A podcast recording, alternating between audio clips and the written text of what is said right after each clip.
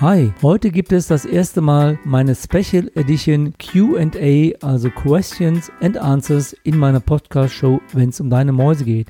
Hier werde ich in regelmäßigen Abständen die wichtigsten Fragen meiner Zuhörer aufnehmen und jeweils drei Fragen in einer Podcast-Episode für dich beantworten. Also bleib dran, bis gleich. Herzlich willkommen zu Wenn's um deine Mäuse geht, der Finanzpodcast mit Alexander Katz. Wertvolles Insiderwissen und umsetzbare Tipps unabhängig und auf den Punkt gebracht. Mach mehr aus deinem Geld, nach deinen Wünschen. Schön, dass du am Start bist und los geht's.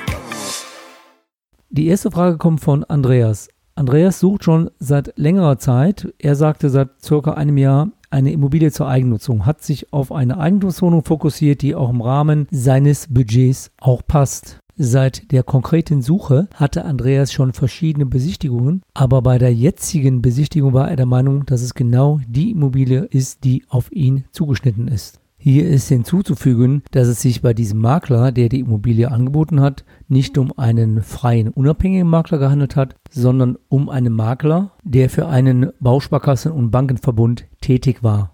Man hatte sich über den Kaufpreis geeinigt und Andreas wollte sich jetzt entsprechende Finanzierungsangebote einholen bzw. auch mit seiner Hausbank sprechen, um den Makler für den Verkäufer eine entsprechende Finanzierungsbestätigung vorlegen zu können. Dann kam aber eine klare Einschränkung des Maklers, mit dem Andreas nicht gerechnet hatte. Der Makler legte Andreas nahe, auch die Finanzierung über ihn abzuwickeln, und zwar über den Bausparkassenverbund, denn so hätte er die größtmögliche Chance, den Zuschlag für diese Wohnung zu erhalten. Allerdings müsste die Finanzierung auch mit einem entsprechenden Bausparvertrag dieses Bausparverbundes unterlegt werden. Und dann hatte Andreas mir die Frage gestellt, was mache ich denn jetzt? Wie verhalte ich mich denn? Auf der einen Seite möchte ich diese Immobilie kaufen, denn das ist die Immobilie, die ich seit langem gesucht habe. Aber auf der anderen Seite möchte ich doch eine Finanzierung gestalten, die für mich am besten, am optimalsten ist. Ja, lieber Andreas, ich kann dir nur sagen, leider kommt diese Thematik öfters vor. Ich selbst war davon auch betroffen, denn ich suche seit über zwei Jahren eine Immobilie zur Eigennutzung und habe genau diese Situation auch mit dem gleichen Bausparkassenverbund erlebt, den du jetzt erlebst. Es ist absolut legitim, dass ein Anbieter, also ein Makler, der auch einen Kooperationspartner hat oder selbst auch Finanzierung anbieten kann, dir eine Finanzierung anbietet. Nur es darf nicht so sein, dass er dich quasi zwingt, diese Finanzierung abzunehmen, damit du den Zuschlag erhältst. Denn das nennt sich verbundenes Geschäft oder Koppelgeschäft. Und dieses Geschäft ist in dieser Art in Deutschland verboten. Aber die Realität zeigt leider ein anderes Bild denn letztlich hat der Käufer keine andere Alternative, wenn er genau diese Immobilie kaufen möchte. Und die Vermutung liegt nahe, dass auch andere Verbundpartner ähnlich vorgehen dürften.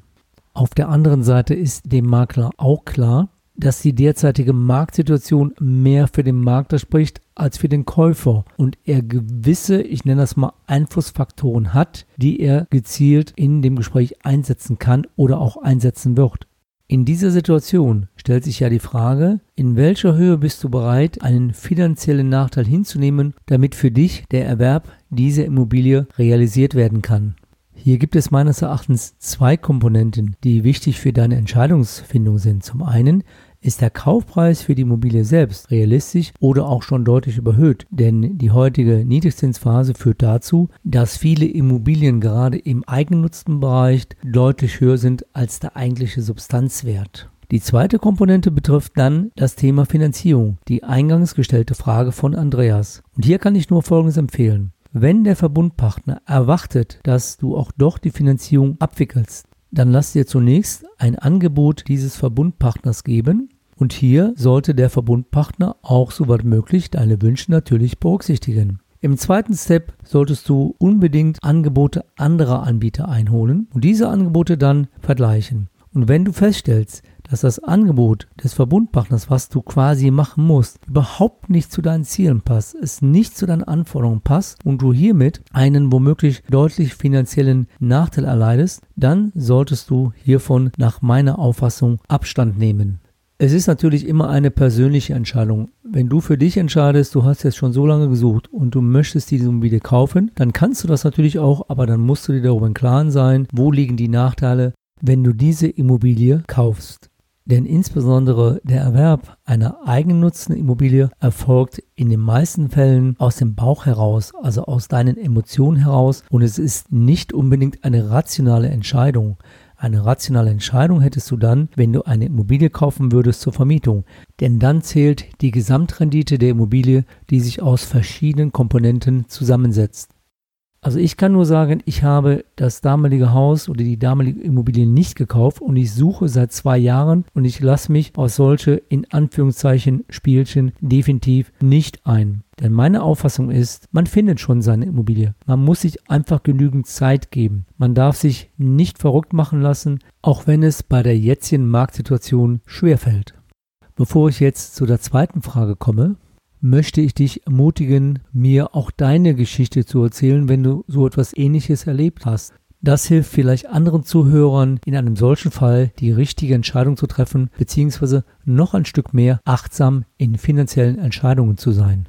Und wenn dich meine eigene Geschichte zu meiner Immobiliensuche interessiert, dann gehe einfach auf meinen Blog und dort findest du dann meine Story, die ich übrigens jetzt auch nochmals mit meinen letzten Erfahrungen aktualisieren werde. Kommen wir jetzt zur zweiten Frage. Simone und Manfred führen gemeinsam ein Gewerbe im Dienstleistungsbereich. Hierfür hatten sie vor einigen Jahren einen kleineren Geschäftskredit sowie eine sogenannte Betriebsmittelkreditlinie für kurzfristige Überschneidungen bei ihrer Hausbank aufgenommen. Darüber hinaus gab es noch eine Finanzierung für die eigengenutzte Immobilie sowie für eine vermietete Eigentumswohnung, die vor über zehn Jahren aufgenommen wurde. Nachdem das eigennutzte Einfamilienhaus jetzt abbezahlt werden konnte, baten die Eheleute die Bank darum, die damals eingetragene Grundschuld freizugeben, da der Kredit ja vollständig erledigt ist. Die Bank prüfte den Kundenwunsch und lehnte die Freigabe ab. Dies kam für Simone und Manfred völlig überraschend. Die Bank begründete die Ablehnung der Freigabe damit, dass diese Grundschuld über eine sogenannte Zweckerklärung auch für die geschäftlichen Kredite haftet und diese unverändert bestehen. Ich hatte dann die Kreditunterlagen geprüft und musste leider die Aussage der Hausbank bestätigen. Und jetzt ist die Frage, wie kann das sein? Wenn du einen Kredit bei der Bank aufnimmst, egal ob für eine Immobilie oder für einen Geschäftskredit, und du stellst eine Grundschuld als Sicherheit zur Verfügung, dann unterschreibst du immer eine sogenannte Zweckerklärung oder Zweckbestimmungserklärung. Die Banken nennen es unterschiedlich. Mit dieser Zweckerklärung wird definiert, wofür diese Grundschuld haftet. Da unterscheidet man einen sogenannten weiten Sicherungszweck und einen sogenannten engen Sicherungszweck. Bei Simone und Manfred wurde in dem beschriebenen Fall ein erweiterter Sicherungszweck mit der Bank vereinbart. Das heißt, in dieser Zweckerklärung stand drin, dass die Grundschuld für alle Kredite haftet, die Simone und Manfred bei dieser Bank aufnimmt. Und dies betrifft nicht nur bestehende Kreditlinien, sondern auch künftige Kreditlinien. Und dies kann, wie in dem jetzigen Fall, dazu führen, dass die Bank eine Sicherheitenfreigabe ablehnt und sich auf diese damals vereinbarte Erklärung beruft. In der heutigen Zeit sind diese Vereinbarungen nicht mehr üblich. In der heutigen Zeit wird in der Regel der sogenannte enge Sicherungszweck vereinbart. Das heißt, dass hier genau aufgeführt ist, für welchen Kredit diese Grundschuld haftet. Hier muss also die Kreditsumme und die Kontonummer aufgeführt werden, sodass diese Grundschuld immer einem bestimmten Kredit zuzuordnen ist. Das ist heute in der Baufinanzierung so, das ist heute in der Regel auch bei Geschäftskrediten so, dass damit die Bank nicht einen Freifahrschein hat, eine Sicherheit für alle möglichen Kredite, die jetzt bestehen und künftig bestehen, verwenden zu können. In der Vergangenheit gab es unterschiedliche Rechtsprechungen, die halt dazu geführt haben, dass sich dieses System geändert hat. Was für dich wichtig ist, wenn du bestehende Immobilienkredite hast oder bestehende Geschäftskredite hast, dann schau dir neben den Kreditverträgen auch die entsprechenden Sicherheitenvereinbarungen an. Und wenn du feststellst, es gibt auch hier einen erweiterten Sicherungszweck, dann sprich jetzt rechtzeitig die Bank an, um mit der Bank zu verhandeln, ob Sicherheiten freigegeben werden können, ohne dass du jetzt bereits einen neuen Kredit oder einen Geschäftskredit beantragst. Denn wenn du einen neuen Kredit benötigst oder einen neuen Geschäftskredit, dann stehst du ja im Grunde genommen auch wieder unter Zeitdruck und dann ist die Bank wieder in einer besseren Position als du. und das sollte hier dadurch entsprechend vermieden werden. Kommen wir zur dritten und letzten Frage. Diese Frage wurde mir von mehreren Zuhörern gestellt und ist auch immer wieder Thema in meinen persönlichen Kundengesprächen. Nämlich die Frage, wenn ich eine Immobilie kaufe und ich habe eine Finanzierungszusage, wann mache ich den Notartermin? Wann mache ich den Banktermin für die Finanzierung? Wie ist hier die beste Koordination? Das ist vielen Kunden nicht bewusst und deshalb möchte ich auf diese sehr, sehr wichtige Thematik heute eingehen. Es gibt zwei sehr wichtige Komponenten, wenn du eine Immobilie kaufst. Nämlich zum einen, dass ein Notartermin vereinbart werden muss, damit dort ein Kaufvertrag zwischen Käufer und Verkäufer notariell geschlossen werden kann. Im Vorfeld ist es natürlich wichtig, dass du eine Finanzierungszusage einer Bank erhalten hast, dass diese Bank den Kauf dieser Immobilie finanziert. Und wann schließt du welchen Vertrag am besten jetzt ab? Grundsätzlich solltest du nie einen notariellen Kaufvertrag abschließen, wenn deine Finanzierung noch nicht gesichert ist. Denn wenn du den Notarvertrag abschließt und du kannst diesen Notarvertrag nicht erfüllen, weil du keine Finanzierungszusage hast, dann können dir erhebliche Kosten mit der Rückabwicklung des notariell vereinbarten Kaufvertrages entstehen. Aber wann schließt du jetzt vor dem Notarvertrag am besten den Kreditvertrag mit der Bank? Hier ist es ganz wichtig, dass zwischen dem Abschluss des Kreditvertrages bei der Bank und dem Abschluss des Kaufvertrages beim Notar kein Zeitraum von mehr als 14 Tage dazwischen liegen sollte. Warum ist das so? Wenn du bei der Bank einen Kreditvertrag für die Immobilienfinanzierung unterschreibst, dann steht dir mit Zustandekommen des Kreditvertrages ein 14-tägiges gesetzliches Widerrufsrecht zu, das heißt, du kannst diesen Kredit ohne Angabe von Gründen widerrufen und dafür entstehen dir auch keine Kosten. Dies kann zum Beispiel dann für dich sehr wichtig sein, wenn aus Gründen, die du nicht zu vertreten hast, ein vereinbarter Notartermin nicht zustande kommt, zum Beispiel, dass der Verkäufer sich anders entschieden hat und die Immobilie nicht mehr verkaufen möchte. Was würde passieren, wenn du den Kreditvertrag bei der Bank drei Wochen vor der Vereinbarung des Notartermins unterschrieben hast? und der vorgesehene Notartermin nicht zustande kommt.